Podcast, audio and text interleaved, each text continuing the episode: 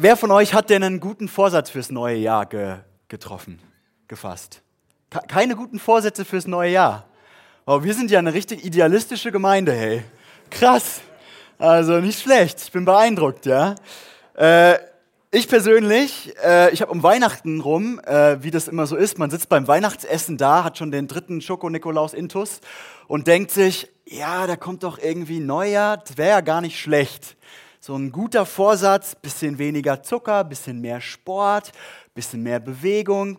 Und dann äh, habe ich einen Artikel gelesen in der Zeit, also der Zeitung Die Zeit, äh, wo da der, der Autor geschrieben hatte, es gibt wissenschaftliche Untersuchungen, die bewiesen haben, dass gute Vorsätze nicht funktionieren. Und dass man deswegen, das kam vor Silvester raus, dass man deswegen gar nicht erst anfangen soll. Also ihr seid einfach besser informiert als ich. Deswegen habt ihr keine guten Vorsätze. Und, äh, und dann habe ich gedacht, das ist eine hervorragende Ausrede. Ja? Äh, wenn schon die Wissenschaft sagt, dass das nichts bringt, dann muss ich das auch nicht machen. Aber irgendwie finde ich das interessant, ne? dass wir am Anfang des Jahres irgendwie so, so ein Gefühl haben von, es sollte sich was ändern und jetzt wäre ein guter Zeitpunkt. Das fasziniert mich, dass wir Menschen irgendwie so, wir haben Freude an Neuanfängen, oder? Weiß nicht, dieses Gefühl von einem weißen Blatt, auf das man das erste Mal draufschreibt, oder dieses Gefühl, ich habe eine neue Chance, ich kann neu anfangen. Ob das jetzt dann bei Gesundheit ist oder bei den Finanzen oder bei meiner persönlichen Beziehung zu Gott oder meiner Beziehung zu anderen Leuten. Irgendwie haben wir Menschen so intuitiv diesen Eindruck, hey, wir brauchen Erneuerung. Wir brauchen Erneuerung regelmäßig, wenn wir wollen, dass die Dinge in unserem Leben so laufen, wie wir sie laufen haben wollen dann müssen wir uns überlegen, wie wir Erneuerung bekommen. Denn von selbst, das weiß jeder, der mal äh, ein Brot in der Brotdose vergessen hat, funktioniert das nicht.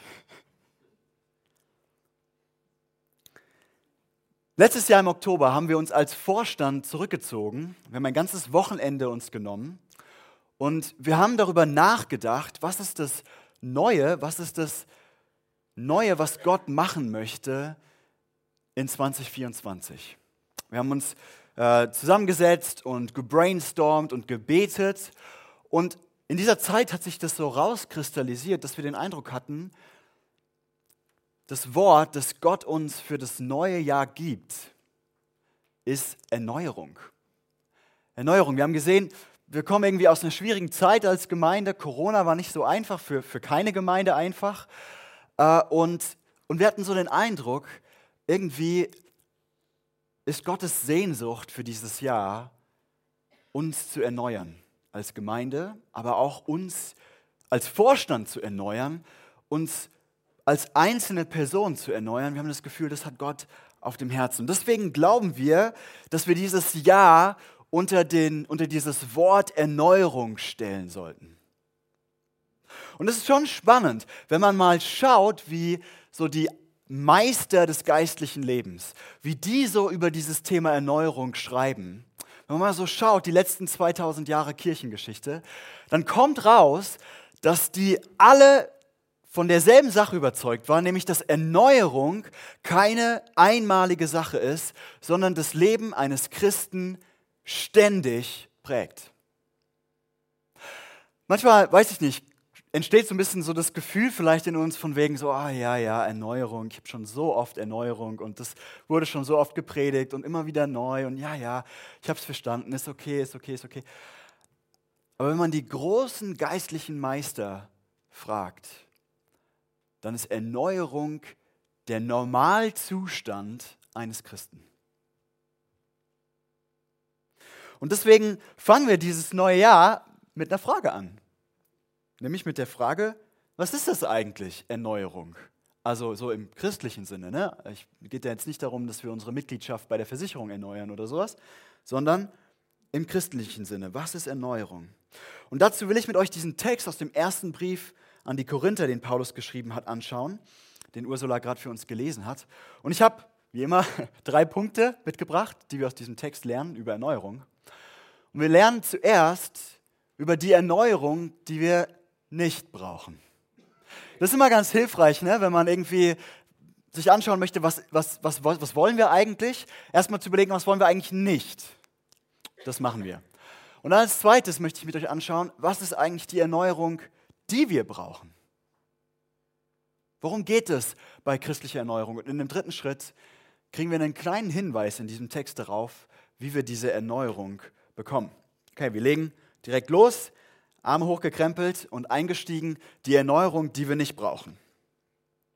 Ich lese nochmal die ersten drei Verse mit euch äh, aus diesem Text und wir gehen das Stück für Stück durch. 1. Korinther 13.1. Wenn ich in den Sprachen der Welt oder mit Engelszungen reden könnte, aber keine Liebe hätte, wäre mein Reden nur sinnloser Lärm, wie ein dröhnender Gong oder eine klingende Schelle. Und ich glaube, was wir hier lernen, ist, dass christliche Erneuerung nicht in erster Linie mit Gaben oder Fähigkeiten zusammenhängt. Ich weiß nicht, wie es dir geht, aber manchmal wenn ich dann so ein Bild vor Augen habe, was Erneuerung bedeutet, dann, dann denke ich so, ja, wenn wir nur besser da drin wären, als Gemeinde über Jesus zu sprechen, ne? also wenn wir in den Sprachen der Welt sprechen könnten, wenn wir nur die richtigen Argumente hätten, wenn wir nur die Sachen so ausdrücken könnten, dass sie den Leuten so ins Herz trifft, dann hätten wir doch Erneuerung. Ich meine, ich als Prediger bin da wahrscheinlich immer besonders in Gefahr, das zu denken. Oder wir denken vielleicht irgendwie, ah, wenn wir nur bessere Musiker hätten, professionelleren Lobpreis oder noch bessere Prediger, die das noch besser kommunizieren können, die noch besser predigen können, was, was, was Gott auf dem Herzen liegt, die noch inspirierendere Gedanken für uns hätten, dann hätten wir Erneuerung. Oder vielleicht sagen wir, wenn wir nur es schaffen, alle Leute in der Gemeinde mit ihren Gaben genau da einzusetzen, wo sie ihre Gaben haben, und wenn wir als Gemeindeleitung gut da drin sind, diese Gaben so zu fördern, dass jeder total am Aufblühen ist, dann hätten wir Erneuerung. Und ich finde es interessant.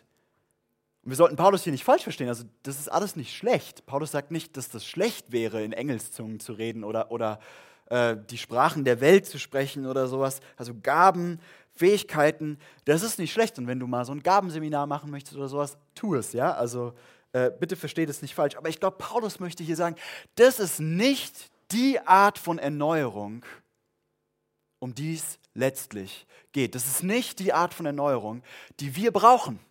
Und es ist auch nicht die Art von Erneuerung, die wir heute brauchen. Es ist nicht so, dass damals die haben eine andere Erneuerung gebraucht als wir heute.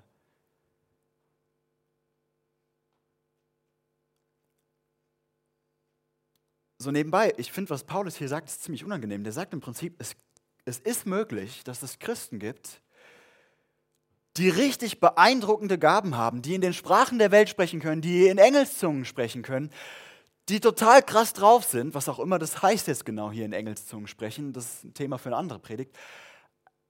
Und Paulus sagt, es gibt solche Christen, aber wenn die keine Liebe in ihrem Herzen haben, wenn die keine Liebe haben, dann ist das alles egal. Dann bringt es nichts. Dann ist das wertlos in Gottes Augen. Okay, nächster Vers. Wenn ich die Gabe der Prophetie hätte und wüsste alle Geheimnisse und hätte jede Erkenntnis und wenn ich einen Glauben hätte, der Berge versetzen könnte, aber keine Liebe hätte, so hätte ich nichts. Und ich glaube, was es geht hier jetzt immer noch so ein bisschen um Gaben und Fähigkeiten, aber es geht auch noch ein bisschen mehr. Ich glaube, was wir hier lernen, ist, dass Erneuerung im christlichen Sinne nicht in erster Linie mit beeindruckenden Programmen, ne, also mit, mit irgendwie krasser Erkenntnis und toller Lehre und sowas, oder mit irgendeinem Spektakel zu tun hat. Also mit irgendwie einem besonders beeindruckenden geistlichen Atmosphäre oder sowas, die wir in unserer Gemeinde hätten. Ich weiß nicht, manchmal denken wir vielleicht so, oh, wenn, wir nur, wenn wir nur bessere Programme hätten oder wenn, wenn mal Wunder passieren würden. Ne, wenn, wenn wir mal hier so einen Kranken auf der Bühne heilen würden oder sowas. Der Glaube der Berge versetzt. Dann hätten wir doch Erneuerung, oder? Und da gibt es halt eine eher so, ich sag mal, charismatische Spielart von und dann gibt es mehr so eine konservative Spielart von. Und die charismatische Spiel, es hängt davon ab, was für, was für eine Geschmacksrichtung Christentum dir am meisten gefällt. Und, und die charismatische, äh, die ist dann eher so, ey, wir brauchen irgendwie beeindruckende Wunder und, und mächtige Reden und wir brauchen hier voll die krasse Prophetie und alles. Und, Und die konservative Version ist vielleicht dann mehr so, hey, wir brauchen eine coole Bühnenshow und inspirierende Predigten und, und wir brauchen krasseres soziales Engagement, wir brauchen den Glauben, der, der in unserer Stadt hier irgendwie so die, die Berge versetzt. Aber Paulus sagt, dass das nicht die Erneuerung ist, auf die es letztlich ankommt. Und wieder, das ist, das ist alles schön und gut und wichtig. Aber das ist unangenehm. Das, er, er sagt, hey, sogar der Glaube, der Berge versetzt, ist wertlos, wenn du keine Liebe hast. Und jetzt Vers 3. Wenn ich alles, was ich besitze, den Armen geben und sogar meinen Körper opfern würde, damit ich geehrt würde, aber keine Liebe hätte, wäre alles wertlos. Und ich glaube, was wir hier lernen, ist, dass Erneuerung im christlichen Sinne auch nicht darin besteht, dass wir uns irgendwie moralisch mehr anstrengen. Dass wir irgendwie reiner leben. Das ist genau das, glaube ich, was hier gemeint ist. Ne? Also, Paulus übertreibt es ein bisschen. Alles, was ich besitze, den Armen geben. Alles. Nicht mal mehr eine Unterhose darfst du behalten. Ja? Und, und sogar meinen Körper würde ich opfern, damit ich geehrt würde. Aber ich hätte keine Liebe, dann wäre das alles wertlos. Also bei christlicher Erneuerung geht es auch nicht in erster Linie darum, dass wir uns mal anstrengen, mal unser Leben jetzt endlich zusammenzukriegen und, und, wir, und wir sind irgendwie noch heiliger. Ja, das ist äh, bei uns in der Kirche des Nazareners ja immer so ein Thema. Wir sind irgendwie noch, wir strengen uns noch mehr an, genau das zu tun, was Gott von uns will. Und wieder, das ist alles nicht falsch, aber das sollte uns beunruhigen, dass Paulus sagt, du kannst das alles haben. Du kannst das alles haben. Du kannst Prophetie haben und Gaben und keine Ahnung. Du kannst dein, sogar dein, dein Leben geben, deinen Körper weggeben. Aber wenn du keine Liebe hast, dann hast du immer noch nicht erlebt, worum es letztlich geht. Dann hast du immer noch nicht verstanden, woraus, worauf es letztlich im letzten ankommt was Gott eigentlich erneuern möchte. Und ich glaube, das ist im Prinzip die Message, die, die Paulus hier an die Korinther rüberbringen möchte, ist, dass er sagen möchte, ja, ihr habt vieles gemacht. Ja, ihr habt viele Gaben. Ja, ihr habt tolle, beeindruckende Programme. Ja, ihr habt tolle ähm, moralische Werte, die ihr lebt. Aber fehlt euch das? Braucht ihr da Erneuerung? Braucht ihr Erneuerung, ein verändertes Herz der Liebe. Okay, das ist jetzt der ernüchternde Punkt gewesen. Und äh, wir schauen uns mal an, wie sieht denn dann die Erneuerung aus, die wir brauchen? Wie sieht es denn aus? Was ist denn die Erneuerung, die bei Gott zählt? Und vielleicht noch persönlicher, was lernen wir aus diesem Vers, was Gott in deinem Leben, du in deinem Leben im kommenden Jahr vielleicht erneuern möchte. Also Punkt zwei, die Erneuerung, die wir brauchen. Und ich meine, es ist ja ziemlich offensichtlich, worauf Paulus in dem Text hinaus will. Und wir haben das ja schon oft jetzt gesagt. Aber wir lesen es nochmal, weil es so schön ist. Und es ist endlich mal eine Gelegenheit, den Text zu lesen, ohne dass eine Hochzeit ist. Auch schön. Ja? Die Liebe ist geduldig und freundlich. Sie ist nicht neidisch oder überheblich, stolz oder anstößig. Die Liebe ist nicht selbstsüchtig. Sie lässt sich nicht reizen und wenn man ihr Böses tut, trägt sie es nicht nach.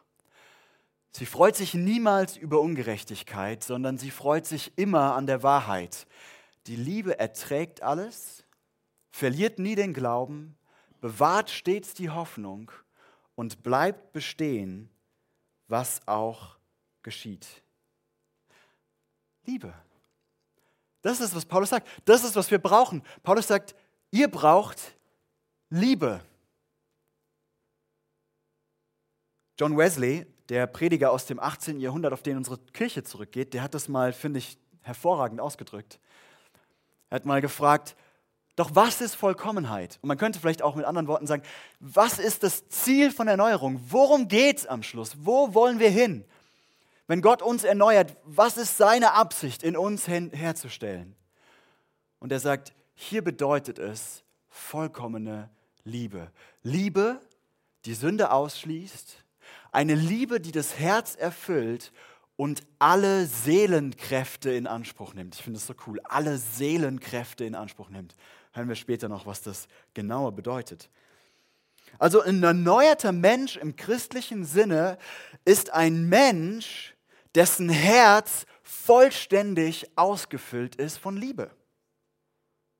Ein Herz voller Liebe. Das ist, was Gott in dir und mir erneuern will. Und nur damit klar ist, dass das nicht John Wesley sich irgendwie ausgedacht hat oder ich mir das ausgedacht hat, schon im Alten Testament ist das genau das, was Gott sagt, was er machen möchte. Hesekiel 11, 19 habe ich euch mal mitgebracht. Und ich werde ihnen ein Herz schenken, in dem Einigkeit herrscht und werde ihnen einen neuen Geist geben. Ich nehme das Herz aus Stein aus ihrem Körper und gebe ihnen stattdessen ein Herz aus Fleisch.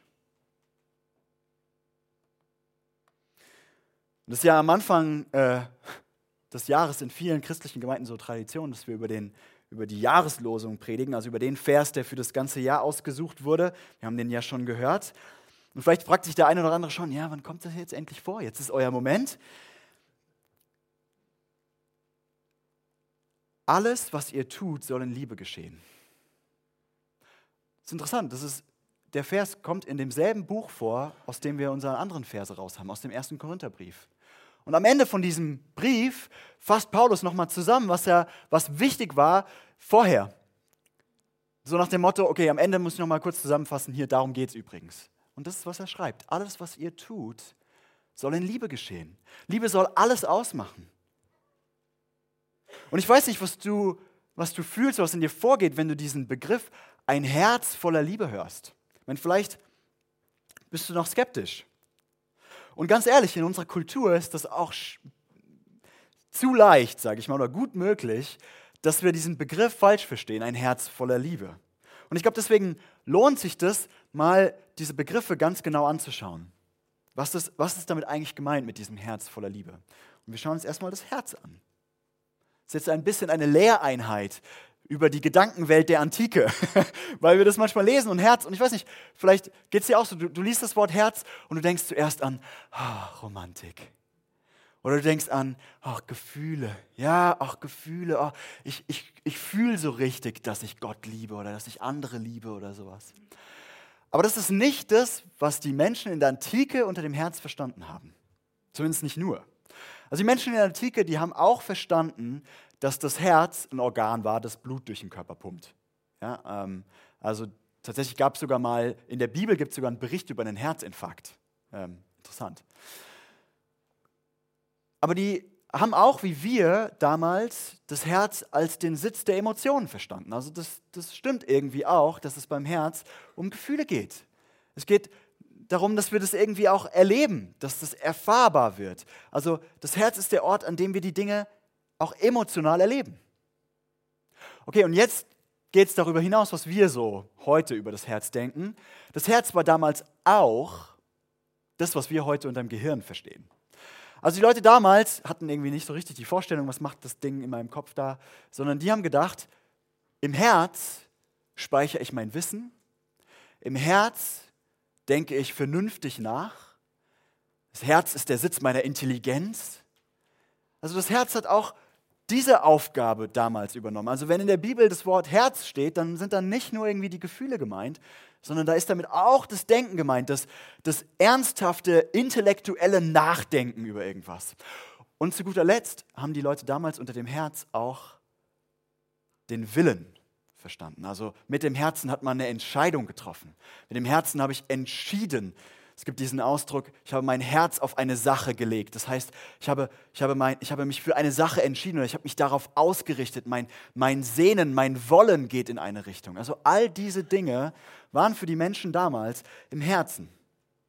Also wenn, wir von einem, wenn ich hier von, von hier vorne von einem Herz voller Liebe spreche, dann meine ich nicht einfach, dass das irgendwie mal gefühlt werden muss. Ja, das auch. Unsere Gefühle sind wichtig. Und ich meine, wir deutschen Christen sind vielleicht ganz besonders gut da drin, unsere Gefühle immer so ein bisschen so, das ist komisch. Das wollen wir nicht. Aber das ist auch wichtig. Aber was ich damit meine, ist die Gesamtheit von allem, worum es bei dir geht. Dein Denken, dein Fühlen, dein Wollen, dein Handeln, Alles findet in deinem Herzen statt. Und wenn ich von einem Herz voller Liebe spreche, dann meine ich, dass all diese Bereiche deines Lebens durchdrungen sein sollen von Liebe. Getränkt sein sollen. Die sollen triefen vor Liebe. Okay, das ist das Herz. Und jetzt schauen wir uns das Wort Liebe an. Auch bei dem Wort haben wir so ein bisschen ein Problem, weil, weil wenn wir an Liebe denken, dann denken wir auch direkt, ja, irgendwie, das ist ein Gefühl und, und das hat man und ich weiß nicht, vielleicht denken die allermeisten an das Gefühl, verliebt zu sein bei Liebe oder vielleicht, wenn du in der Gemeinde schon ein bisschen länger unterwegs bist und dann hast du vielleicht mal sowas gehört wie, Liebe ist nicht nur ein Gefühl, sondern auch eine Entscheidung oder sowas. Ja, und das ist auch alles erstmal nicht falsch. Aber ich denke, das ist eine Definition von Liebe, die wir von der Bibel her gut treffen können, die folgende ist. Liebe ist eine radikale, das ist jetzt ein bisschen technisch, aber ihr kommt mit, ihr schafft das. Liebe ist eine radikale, die Gefühle, das Denken und die Entscheidungen, also das Herz, umfassende Ausrichtung auf das Wohl und die Freude, auf das Wohlergehen und die Freude eines Geliebten. Ich wiederhole es nochmal.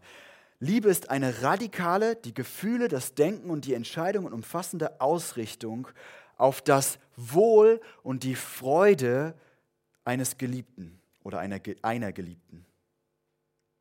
Oder vielleicht einfacher, Liebe ist deine eigene Freude in das Wohlergehen und die Freude einer anderen Person zu legen. Und das ist jetzt vielleicht ein bisschen theoretisch. Deswegen folgendes Beispiel. Ihr Eltern. Ich bin ja selbst noch nicht Vater, aber das hat man mir erzählt, ja, dass das so ist. Dass man als Elternteil, und das kann ich mir gut vorstellen, weil es ist schon als Ehemann so, und, und ich glaube, das ist als Elternteil noch stärker, dass man nur glücklich ist oder nur so glücklich ist, wie das unglücklichste Kind, das man hat. Mit anderen Worten, wenn es deinem Kind nicht gut geht, dann geht es auch euch nicht gut. Egal, was in deinem Leben super läuft, ja, vielleicht auf der Arbeit alles in Ordnung, in der Ehe alles toll. Aber wenn es deinem Kind wirklich nicht gut geht, und ich rede jetzt nicht von, das Kind wollte Eiscreme und es ging nicht und dann heult es rum, sondern ich meine wirklich eine tiefe, ein tiefer Schmerz, tiefes Unwohlsein, da ist ein tiefer Zerbruch in deinem Kind, dann geht es dir auch nicht gut. Und das ist, was ich meine. Dir geht es nicht gut, weil deine Freude geknüpft ist, verbunden ist mit dem Wohlergehen eines Geliebten, eines geliebten Kindes in dem Fall. Das ist nach der Bibel Liebe. Und aus dieser Art von Liebe fließt dann auch all das, was Paulus in 1. Korinther 13 beschreibt, das Selbstlossein und das Geduldigsein und das Böse nicht nachtragen und so weiter und so fort. Wenn deine Freude an die Freude und das Wohlergehen eines anderen geknüpft ist, dann wirst du immer mehr so werden, wie Paulus das in diesem Kapitel beschreibt. Geduldig, wahrheitsliebend, nachsichtig, vergebungsbereit, hoffnungsvoll. Aber das bedeutet ja auch, dass die Liebe immer ein Gegenüber braucht. Also Liebe kann dann, wenn das, wenn das Liebe ist, wenn Liebe nicht einfach nur ein Gefühl ist, sondern wenn Liebe diese radikale Ausrichtung auf das Wohlergehen einer anderen Person ist, dann braucht es immer diese andere Person. Dann ist Liebe nichts, was ich irgendwie in mir so einfach so, keine Ahnung, das ist halt einfach da. Sondern es braucht einen Geliebten. Und was ist sozusagen dieser, dieser, dieses Gegenüber, dieses, dieser Geliebte, den die Bibel sagt, den wir lieben sollen? Zwei konkrete, und Viele von euch wissen das vielleicht schon. Du sollst den Herrn, deinen Gott lieben. Mit anderen Worten, du sollst deine Freude da reinlegen, ob Gott sich freut oder nicht. Von ganzem Herzen, mit ganzer Seele und mit all deinen Gedanken. Und dann liebe deinen Nächsten wie dich selbst. Das heißt, du sollst deine Freude da reinlegen in die Freude und das Wohlergehen deines Nächsten. Ich fasse das nochmal zusammen. Ein Herz voller Liebe, also das, was Gott in jedem von uns erneuern will, was er neu machen will, das sieht so aus. Du verknüpfst mit allem, was du bist, mit deinen Gefühlen, mit deinem Verstand, mit deinem Wollen, deine Freude.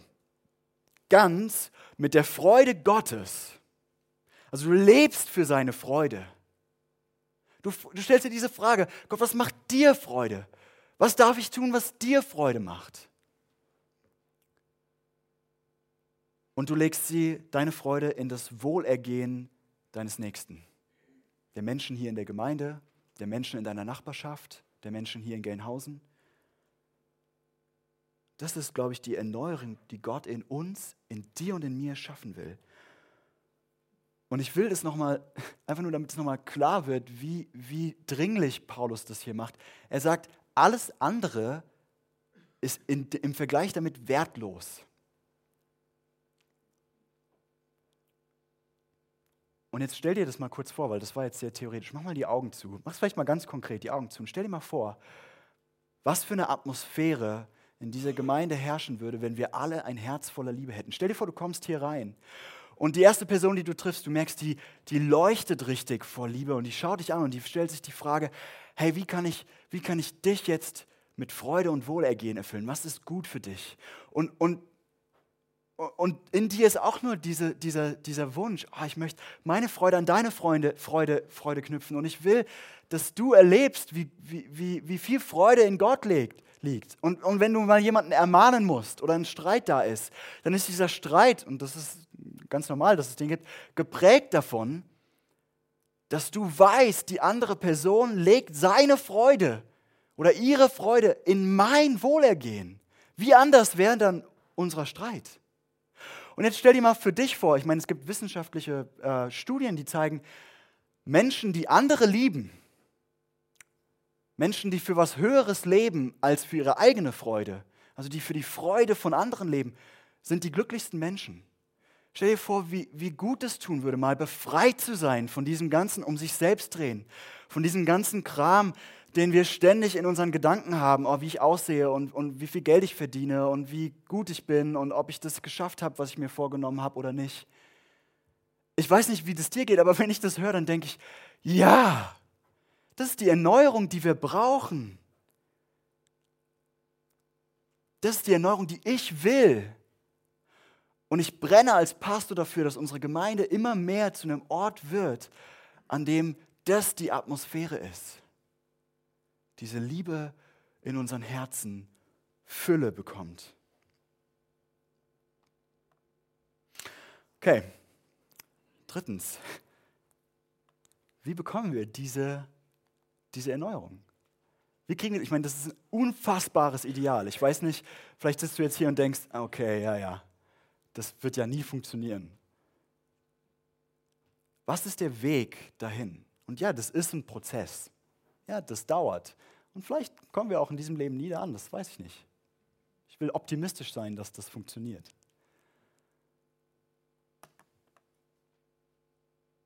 Wir schauen nochmal in unseren Text. Und ich weiß nicht, ob dir das aufgefallen ist. Ich habe, äh, fällt mir gerade auf, jetzt leider diese, diese Folie nicht da, aber wenn ihr in eure Bibeln guckt und mal schaut in den Versen 4 bis 7, wenn Paulus die Liebe beschreibt, dann finde ich das interessant. Ähm, Paulus, er schreibt nicht, Liebe besteht darin, das und das zu tun. Er schreibt auch nicht, wer liebt, der ist geduldig und so weiter und so fort. Sondern Paulus schreibt, die Liebe ist geduldig. Und er schreibt, die Liebe ist freundlich. Die Liebe tut und macht und die Liebe, das ist, als ob Paulus hier die Liebe wie eine Person behandelt, oder? Also als ob Paulus hier, die Liebe tut Dinge. Normalerweise tut ja nur eine Person Sachen. Aber die Liebe trägt nicht nach zum Beispiel. Warum? Ich glaube aus folgendem Grund. Niemand und das habe ich vorhin ja schon mal gesagt, kann Liebe einfach aus sich selbst heraus hervorbringen. Aus sich selbst heraus kann keiner lieben. Also man könnte es vielleicht so ausdrücken, Liebe kann man nicht einfach tun, Liebe kann man nur reflektieren. Liebe kann man nur reflektieren. Denk mal drüber nach. Was sagen die Psychologen oft? Ja, wenn jemand von seinem Charakter her irgendwie total unfreundlich und unhöflich und selbstsüchtig und nachtragend ist, all diese Qualitäten, die jetzt nicht äh, so mit Liebe verbunden werden, ähm, die sagen sowas wie, ah ja, wahrscheinlich hatte die Person eine schwere Kindheit und hat im Elternhaus nicht genug Liebe erfahren, oder? Das ist doch, was die sagen, oder? Die sagen, das müssen wir uns mal näher anschauen.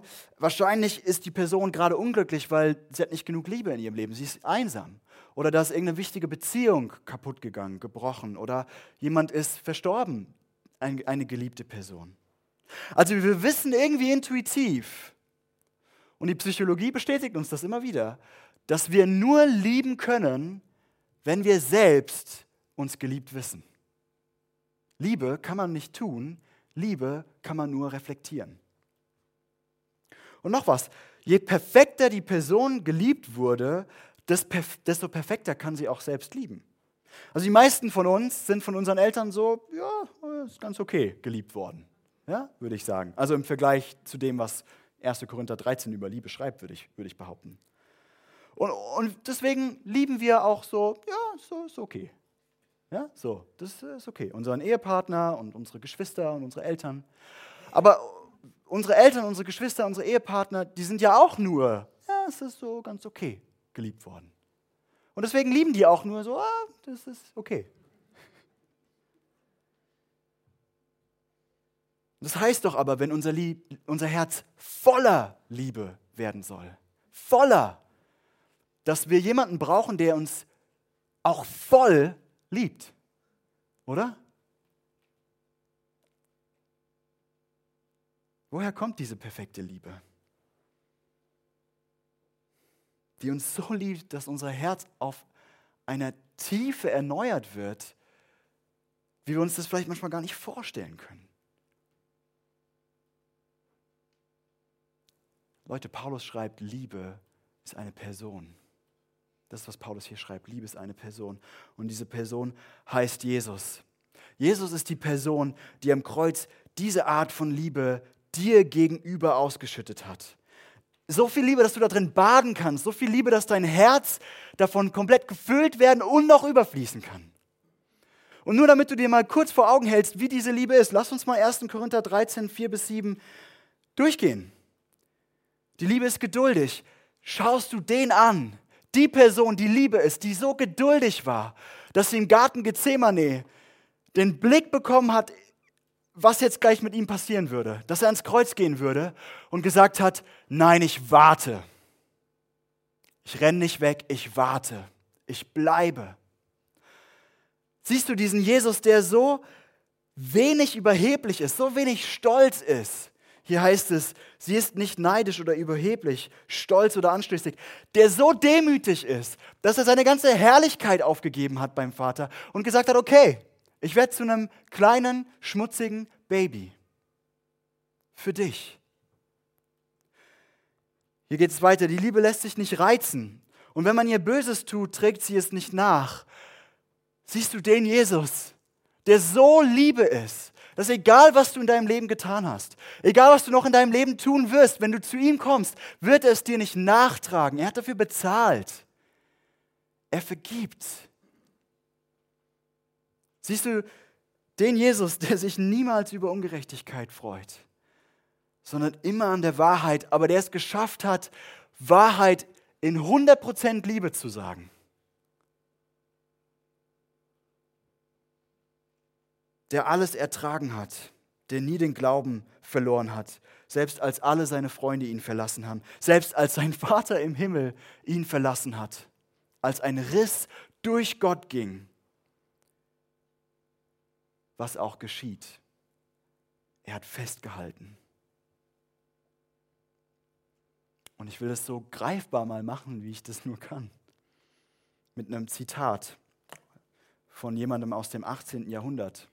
Das, hier geht es nicht um irgendwas, was im 21. Jahrhundert irgendwie hier so bei uns jetzt in ist oder sowas, sondern es geht wirklich um etwas, was Christen in jedem Jahrhundert erlebt haben. Hier Daniel Steele, ein Pastor. Er schreibt fast jede Woche und manchmal fast jeden Tag fühle ich das Gewicht seiner großartigen Liebe auf mein Herz herabkommen.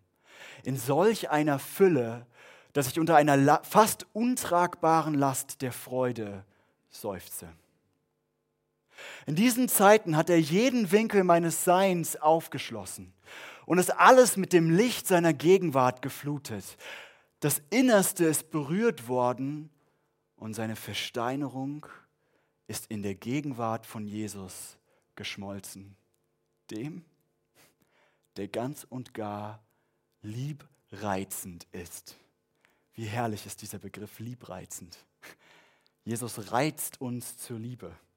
So cool. Hast du das schon erlebt? Hast du, hast du das erlebt wie Daniel Steele? Dass jeder Winkel deines Seins geflutet wurde von seiner Liebe. Ich weiß nicht, ich habe manchmal so Momente, wo ich nicht einschlafen kann, weil ich so glücklich bin darüber, dass Gott mich lebt. Habt ihr sowas mal erlebt? Lässt du das zu, dass dich das ausfüllt? Badest du in dieser Liebe? Streckst du dich nach dieser Liebe aus? Gehört es zu den tiefsten Verlangen in deinem Leben, diese Liebe in dein Herz und in dein Leben reinzubekommen? Ich glaube und wir als Vorstand glauben, dass das das ist, was Gott in diesem Jahr neu tun möchte. Möchte uns neu füllen mit seiner Liebe. Er möchte uns erneuern. Und daraus wird alles andere fließen. Daraus wird Gaben fließen und Prophetie von mir aus und all das, was, was Paulus gesagt hat, worum es im Kern eigentlich nicht geht. Aber darum geht es.